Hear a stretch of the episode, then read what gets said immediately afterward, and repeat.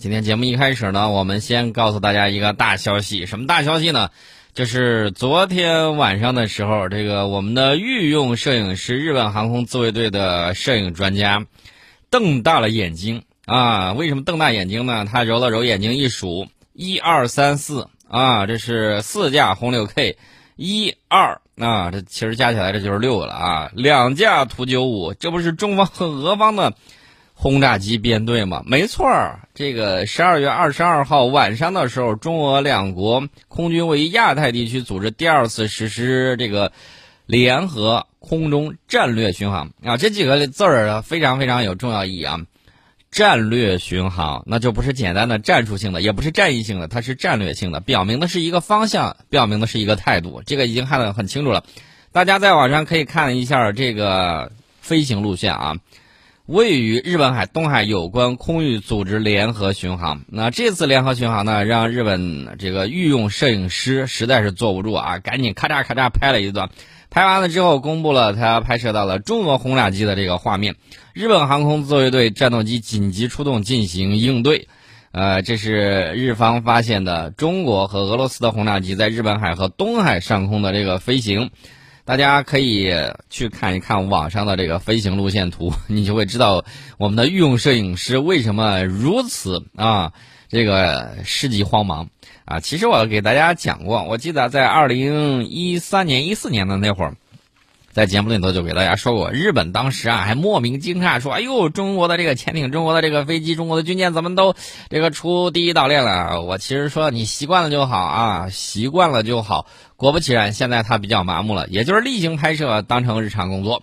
那现在呢，这一次又给了他一个大的惊喜啊！你给我解释解释什么叫惊喜？那这个惊喜呢，就是中俄两国的轰炸机联合起来进行。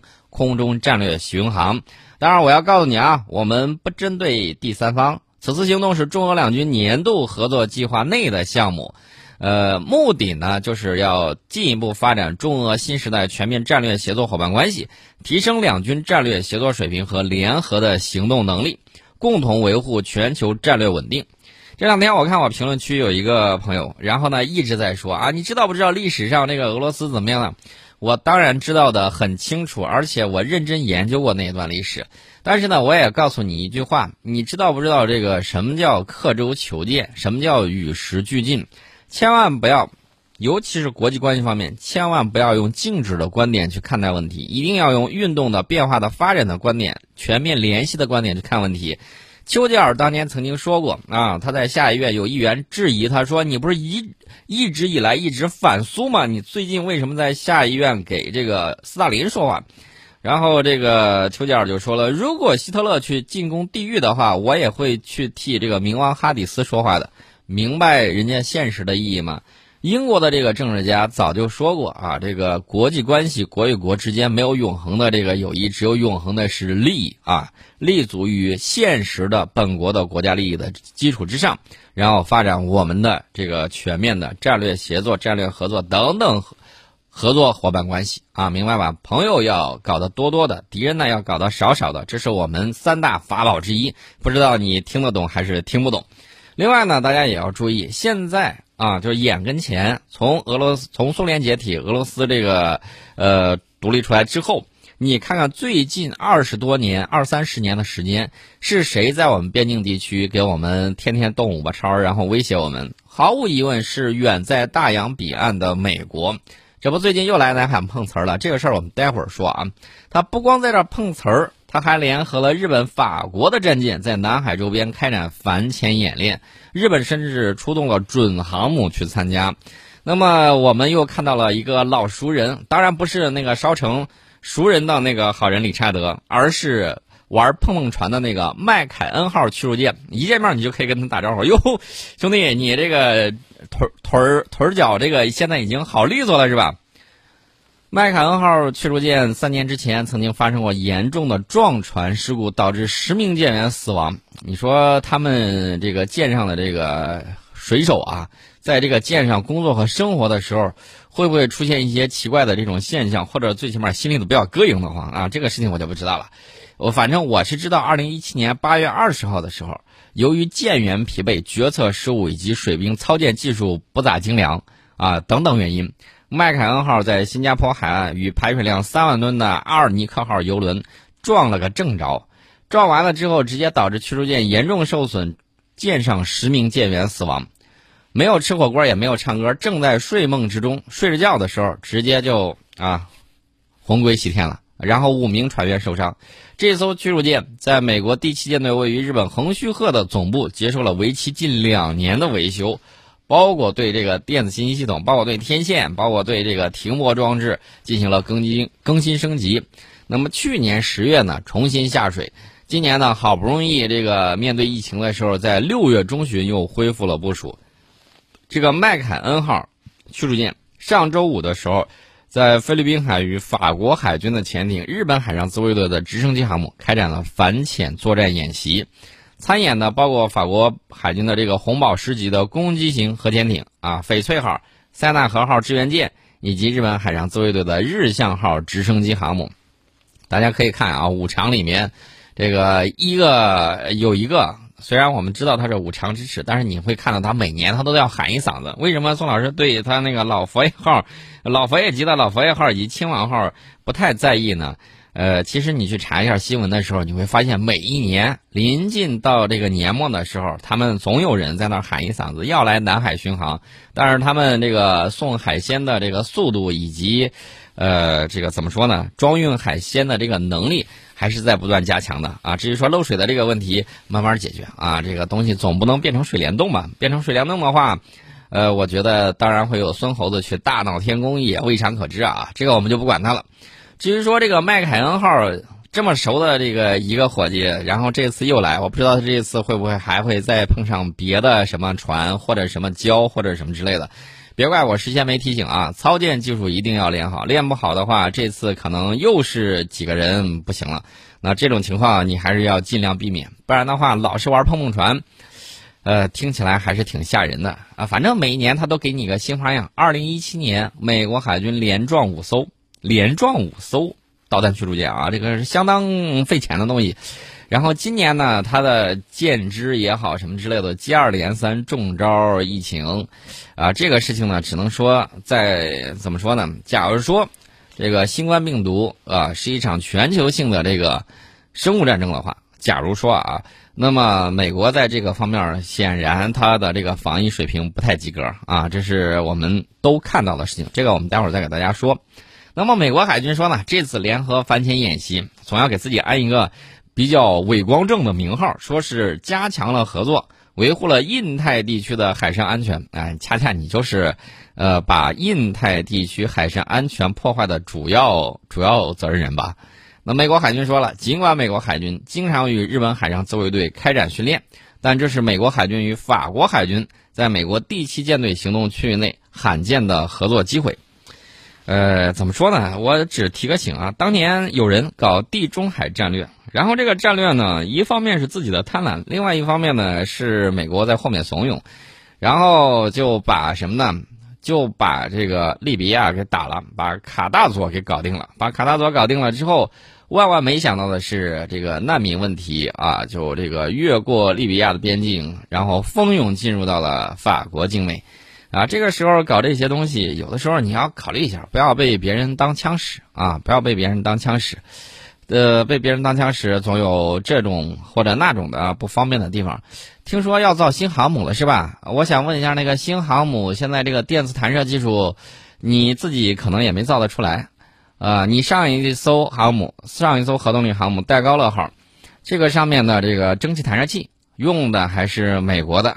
这个一二 C 鹰眼预警机用的也是美国的。那这一次打算新航母依依旧要依靠你的北约老大吗？这个我估计戴高乐地下有知的话，可能心里头会相当的不爽，啊，这个真的是棺材板都按不住了。当年戴高乐多么伟大的一个人物，啊，执行的是独立自主的外交政策。一生气，我北约我不待了，你再叫我不我不去，我不重返你这个舰队，让他就没招了，弄半天。那么到现在为止，大家也看到了啊，这个接二连三，这个又是搞一些小动作呀，又是什么之类的，有那个必要吗？啊，而且让戴高乐号航母上用上美国装备啊，这我觉得这个戴高乐如果地下有知，肯定会气得棺材板按不住。这个我刚才已经讲了。那至于说你下一艘航母电磁弹射技术哪家强，要到中国找马伟明院士啊。美国福特号上的电磁弹射器现在还没有搞定，这是电磁弹射。呃，核动力呢你自己看着办。然后这个电磁弹射的这个东西呢，呃，你考虑一下，美国福特级航母上的电磁弹射弄了这么长时间，依然是故障频仍。呃，如果你可以考虑考虑啊，说不定将来我们卖你也有可能啊。至于这个里面谁更先进，这个自不代言，因为中压直流跟中压交流毕竟是两个技术不同的体系，中压直流怎么也比中压交流效果要来得好啊。然后它不香吗？既能弹射大型舰载机，又能够弹射像这个无人机这种轻轻小型的这种飞机啊。东西是很好的，但是你没有，美国有，我们也有，到时候看你怎么选择，这是一方面。另外一方面呢，就是自己好好考虑考虑，有些东西啊，不要掺和的那么紧，掺和那么紧，在这儿有你什么事儿啊？啊，也没有你利益，也没有你的什么手伸那么长，无非是想在以后的时候多讨一点好处。所以说，国际之间呢，大家看到我们。跟其他有一些国家，你包括跟美国在内，既合作也有斗争啊。这个合作呢还是比较多的，斗争呢也是比较频繁的，斗而不破，这个是国际关系的一个很典型的特征。而很多人看不懂这一点，所以说呢，他们就认为啊，那为啥要这个老聊俄罗斯呢？然后俄罗斯现阶段最起码它是你的挺好的一个战略协作伙伴啊，这一点是没有问题的。另外呢，大家也要注意，你稍微学习一下这个。现代史，你就会了解到，从这个上个世纪五十年代到现在，国际风云已经变化了多少次。第一次的时候，中苏联手，美国吃瘪；第二次的时候，你会看到啊，中苏虽然关系不好，但是呢，仍然在越南地区，让美国呢这个接连绊了好几个跟头，差点陷入这个战争泥潭拔不出来腿。到后来，这个中苏交恶，然后呢，中美关系升温了之后。啊，中美关系迎来了蜜月期。那么苏联后来跌跌撞撞进了阿富汗，进到了帝国坟场里面。后来的事情大家都知道了啊。所以说你会看到啊，国际局势在不断的变化。现在新的时代又有迎来了新的这种变化，一定要用变化了的这个情况，我们要跟随这个来调整自己的这种关系啊，明白了吧？这个就是这个意思。这个呢，我们就不多说了。我们看那个麦凯恩号啊，在这个南沙群岛海域开展了航行活动，瞎蹦跶了一阵儿。然后呢，我们南部战区新闻发言人田军礼空军大校表示，十二月二十二号的时候，美国麦凯恩号驱逐舰未经中国政府允许，擅自冲闯我南沙岛礁临近海域，中国人民解放军南部战区组织海空兵力对其予以警告驱离。美方这种行径严重侵犯中国主权和安全。严重破坏南海地区和平稳定，我们表示坚决反对。战区部队呢，时刻保持高度戒备，坚决履行职责使命，坚决捍卫国家主权安全和南海地区和平稳定。这是我们给大家提到了这两天来有很多的这个情况出现，所以说呢，我们本来原定于给大家今天聊科技、聊这个越壤、聊越盐的故事啊，今天呢我们就换一换，先聊这个。然后呢，我们再看这个俄罗斯。俄罗斯最近说呢，他们战斗力在二零二零年提升了大概有百分之十三，呃，这是俄罗斯国防部长绍伊古在他的国防部总结大会上说的。他说，这个俄罗斯武装部队呢，完成了二零二零年规定的所有任务，呃，保证了维护国家国防力量的规定水准。然后我最关心的是他的这个苏五七的这个项目。他们说，俄罗斯空天军将在二零二五年之前。接装二十二架最新型的苏五七战斗机，预计将在二零二四年之前提前交付九十四架飞机和直升机，包括二十二架苏五七。俄罗斯在役的这个苏五七的飞行数量呢，到二零二八年之前将将增加到七十六架。啊，这个速度呢，我认为还是慢了一些啊。至于这个苏五七的这个情况呢，大家也看到了。也是现阶段情况之下，俄罗斯能够拿得出手的最好的这个五代机。当然了，有些人认为它的这个侧向隐身、后向隐身的这个能力差一些，但是呢，这不妨碍它具备五代机的很多典型特征。当然了，这也是它配套使用能够比较好的东西。那这是俄罗斯的这个空天力量打算是接下来的这个换装也好，打算的这个新进新人也罢啊，大概是这么样的情况。那么俄罗斯海军呢，明年将获得三十二艘舰艇，包括两艘北风之神 A 级核潜艇。那它的这个核潜艇呢，我依然很羡慕啊。美国和俄罗斯的战略导弹核潜艇，我还是很羡慕的。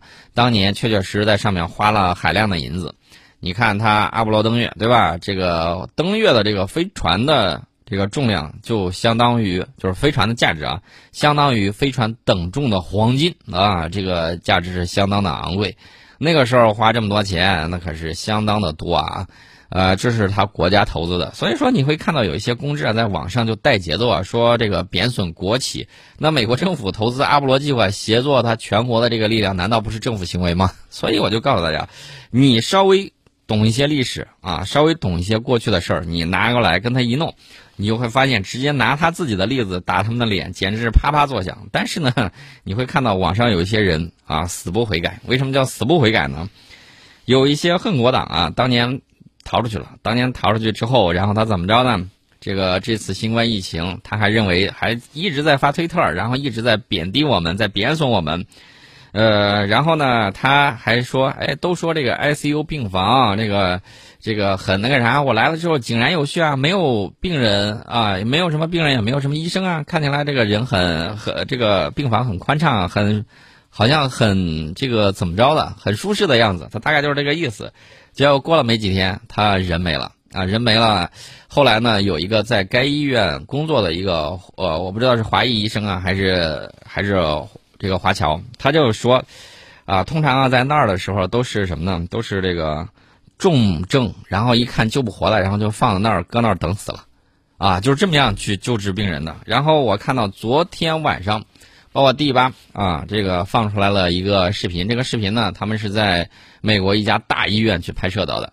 这个大医院干什么呢？就是一看你实在是不行了，然后他就有一个猎人，就是顶上写了 Hunter，这个猎人救护车，然后就把人呢说是转院，其实就是找到一个啊，这个你放到一个空旷无人的地方，你等着人挂了就行了啊。这个事情。所以你看看他这儿到底有还是没有人权啊？这个东西也就很成问题。所以这个人权祖师爷呀，在拿食指指向别人的时候，他没有发现四个指头在指向他自己啊！这就是猪八戒照镜子，里外不是人啊！我懒得跟他说那么多废话。我们先进一下广告，广告之后我们跟大家接着聊。